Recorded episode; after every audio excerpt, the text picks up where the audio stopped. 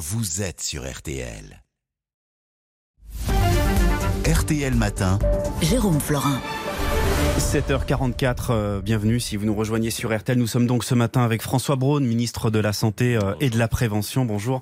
La crise du Covid a, a révélé, ou plutôt réveillé, euh, l'ampleur des difficultés de l'hôpital et de tout notre système de soins. Le gouvernement a beau verser des milliards, les difficultés persistent. On entendait il y a quelques minutes ce témoignage dans un EHPAD de Chinon. Le personnel dénonce le mauvais traitement des résidents durant cet épisode de canicule.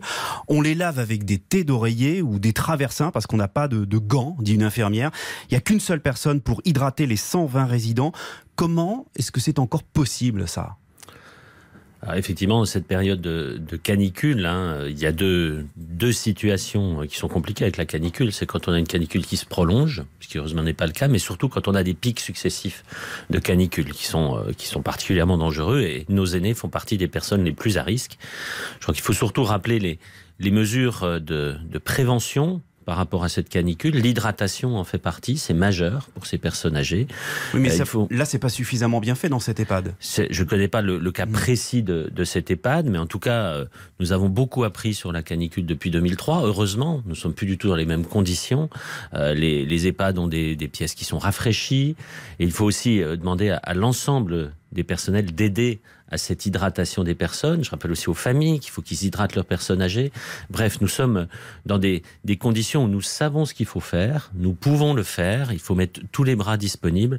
Mais là, il n'y en a pas, visiblement. Il n'y a pas de bras et il n'y a pas de, de, moyens non plus. On, on lave les, les, personnes âgées avec des thés d'oreiller. Je pense que concernant cet EHPAD, euh, il doit y avoir bien entendu une enquête pour savoir exactement quelles sont les, les conditions. Je pense qu'il ne faut pas non plus euh, généraliser à, à toutes les EHPAD. Non, parler de ce cas particulier. Oui, de ce cas particulier où je n'ai pas d'informations plus précises que les vôtres.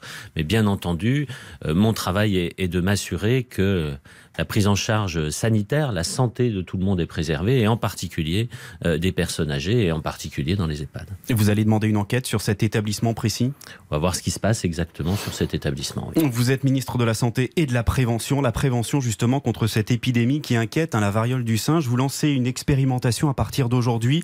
La vaccination en, en pharmacie, euh, cinq officines en Ile-de-France, Provence-Alpes-Côte d'Azur et dans les Hauts-de-Seine euh, et dans les Hauts-de-France. Dans quel but et à quel moment et pour quelles raisons est-ce que vous déciderez de l'élargir Alors il faut voir la, la situation actuelle par rapport à cette variole du singe. Nous sommes à un peu plus de 2600 cas confirmés en France. 2600 cas confirmés. Un petit peu plus. Nous, nous avons vacciné plus de 30 000 personnes et le rythme de vaccination s'accélère avec plus de 2000 vaccinations par jour.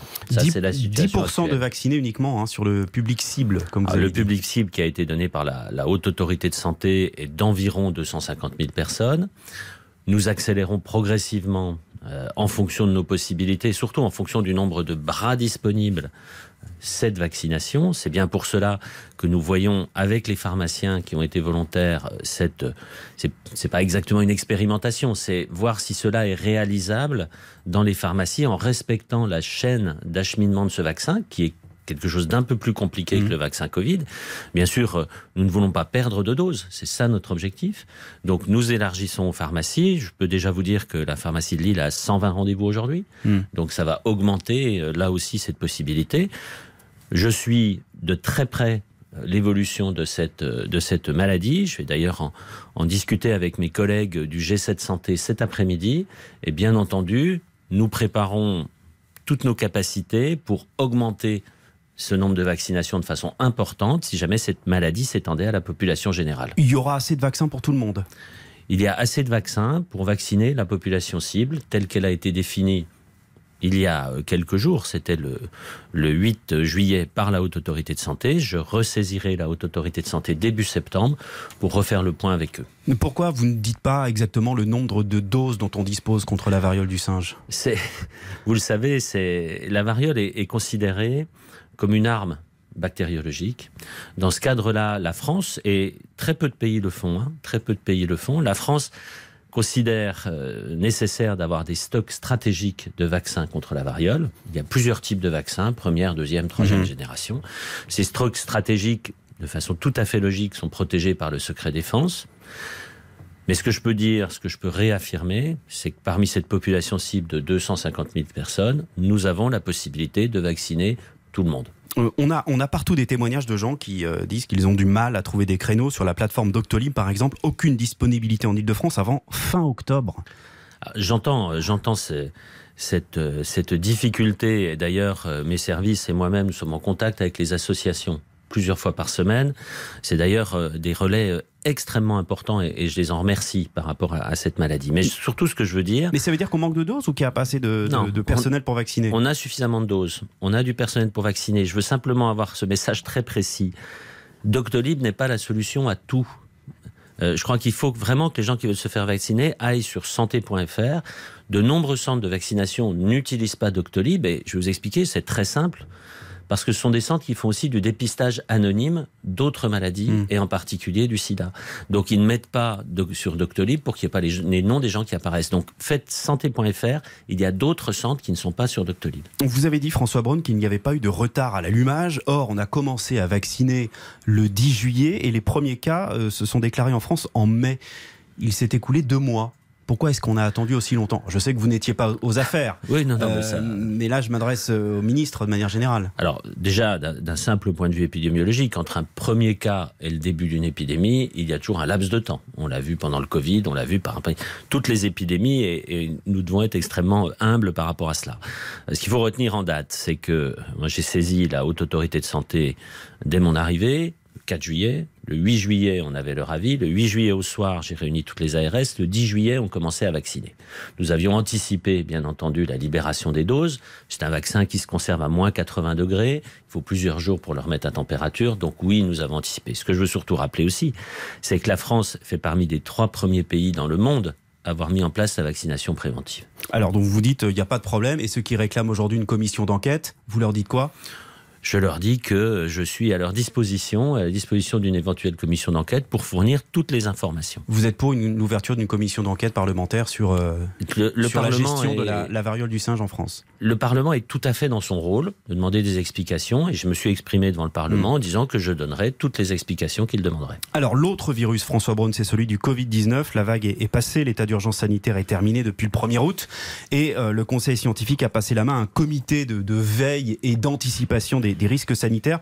On en a fini avec ce virus qui nous pourrit la vie depuis plus de deux ans hein. on n'en a pas fini avec ce virus. Personne est capable de dire quand viendra la prochaine vague. On est à peu près certain qu'il y aura une prochaine vague, probablement à l'automne. Donc on n'en a pas fini.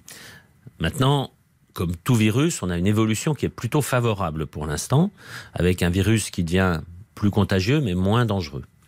Euh, maintenant, il faut rester très prudent plus un virus circule, plus il y a des risques qu'il y ait une mutation dangereuse. C'est bien pour ça que la loi nous permet de garder, un, le thermomètre, c'est-à-dire cette capacité d'analyser tous les jours le nombre de cas. Mm. Et nous avons une incidence qui a chuté en dessous de 300. Maintenant, je pense que les Français connaissent bien tous ces chiffres. Hein.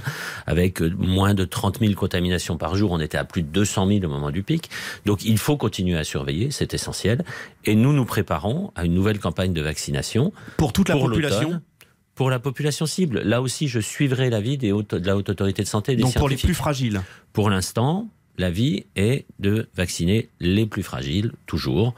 Donc je suis pour l'instant cet avis. Si on devait passer à une vaccination plus large, selon les autorités scientifiques, nous passerions à une vaccination plus large. Parce que la population euh, générale qui a reçu euh, sa dernière dose en, décembre ou en janvier, elle est encore protégée aujourd'hui?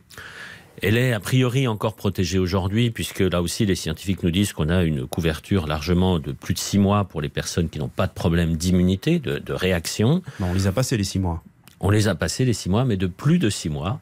Hein. Donc là, on est encore protégé. Les personnes qui n'ont pas de facteur de risque, mm. on voit bien que maintenant, euh, cette maladie euh, est, dangereuse pour les personnes qui ont des facteurs de risque et qui ne sont pas vaccinées. Je veux insister sur le fait que la vaccination reste notre arme la plus forte et la plus efficace contre ce virus. François Braun, l'urgentiste que vous êtes n'est pas étranger à cette information. Euh, les urgences sont en surchauffe cet été. La régulation par le 15 que vous avez proposé avant votre entrée au gouvernement n'a pas réglé le problème et c'est votre successeur qui le dit, Marc Noiset, président du, syndicat SAMU Urgence de France. Écoutez, c'était la semaine dernière sur RTL. Le fond de l'activité des urgences, ce sont quand même des patients qui nécessitent d'être pris en charge en milieu hospitalier. Hmm. Et donc, on ne peut pas réorienter autre part. Donc, on peut réorienter tout ce qui relève de la médecine générale et qui est du soin non programmé. Donc, la problématique, elle n'est pas résolue. La deuxième problématique des urgences aujourd'hui, c'est leur engorgement, faute de disponibilité de lits dans l'hôpital. La problématique n'est pas résolue. Alors, d'abord, ces, ces mesures, euh, ces mesures estivales, ces mesures de la mission flash, hein, comme on l'a Hmm. qu'on l'a appelé, euh, dès le départ, nous avons clairement annoncé qu'elles n'allaient pas régler tous les problèmes. C'était des mesures pour nous permettre de passer l'été le moins mal possible. La problématique des urgences, que je connais quand même encore bien, elle est double. Elle est d'une part des, des gens qui viennent aux urgences alors qu'ils pourraient être pris en charge ailleurs, et des gens qui sont aux urgences qu'on doit hospitaliser, on a du mal à les hospitaliser parce qu'on manque de lits disponibles. Donc le problème est double. Euh, dans les mesures, il y a plusieurs solutions. On parle beaucoup de cette régulation médicale qui est une très bonne chose. C'est une bonne chose parce qu'elle permet aux gens d'être pris en charge de façon plus efficace. Il y a cette régulation médicale, mais dans les mesures, il y a aussi euh, des mesures pour faciliter l'aval, c'est-à-dire euh, l'hospitalisation après les urgences. Et euh, mes déplacements à travers le territoire montrent bien qu'en fonction des territoires, ils ont pris en charge des mesures différentes, mais ils ont, ils ont pioché dans cette boîte à outils qu'on a mis à leur disposition, au moins pour stabiliser la situation. Vous avez dit, et ça a pas mal choqué euh, les gens sur le terrain la semaine dernière, vous avez dit qu'il n'y a pas d'urgence fermée. C'est pas vrai, François Beaune. Il y a des urgences qui sont fermées la nuit. Alors, je, Et depuis des mois, euh, comme à, à Draguignan, par exemple. je- j'entends, euh, j'entends vraiment et, et je comprends l'inquiétude de nos concitoyens par rapport à ce message de savoir c'est fermé, c'est pas fermé. Euh, il y a des, des services d'urgence qui limitent leurs entrées.